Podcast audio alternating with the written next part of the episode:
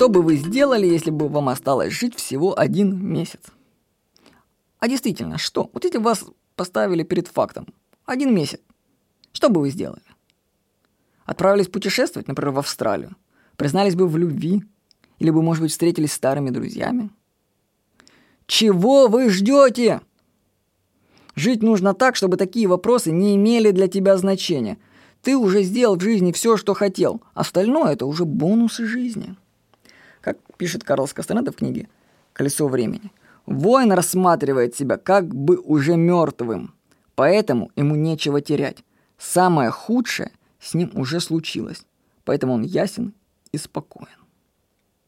Это к вопросу о том, знаете, вот бывают мелочные переживания, все это. А представьте, что вы уже умерли.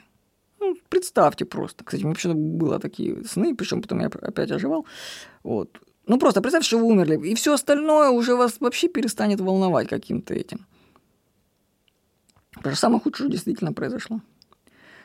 Но, как говорят, если вы еще живы, значит, это еще нужно. Значит, самое интересное еще впереди. Вот. Ну все же, проверьте себя вопросом. Что бы вы сделали, если вам осталось жить всего один месяц? И не ждите, когда этот вопрос станет реальностью. Начните делать то, что вы хотели прямо сейчас. По скриптам, о том, как использовать силу времени для достижения своих целей, я рассказываю в своем платном видеокурсе «Могущество времени». Ну, его можно найти по запросу в Яндекс «Могущество времени».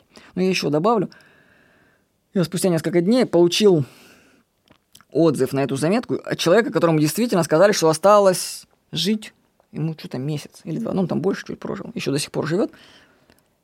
Но знаете, что-то по его письму я понял, что ему как-то по барабану. Ну, то есть бестолково как-то. Ну, он сказал, ну да, я умру, ну и что, ну я ничего не буду менять из этого. Ну, то есть, то есть, знаете, то есть я думал, что этот вопрос сможет людей взбодрить, знаете, да, вот месяц осталось, я сейчас подумаю, начну действовать, да. Да даже когда люди перед реальным фактом ставят, они ничего не делают. Ничего. Ну, они знают, ну и спокойно идут и умирают. Вообще как-то скучно и как-то грустно. Так что я верил, что этот вопрос все-таки может как-то людей взбодрить, но, судя по всему, нет. Поэтому самое толковое, что можно взять из этой заметки, это фразу Карлоса Кастанеда, я еще раз напомню. Воин рассматривает себя как уже мертвым – Поэтому ему нечего терять. Самое худшее с ним уже случилось. Поэтому он ясен и спокоен. Карлос Кастанеда, Колесо времени. С вами был Владимир Никонов.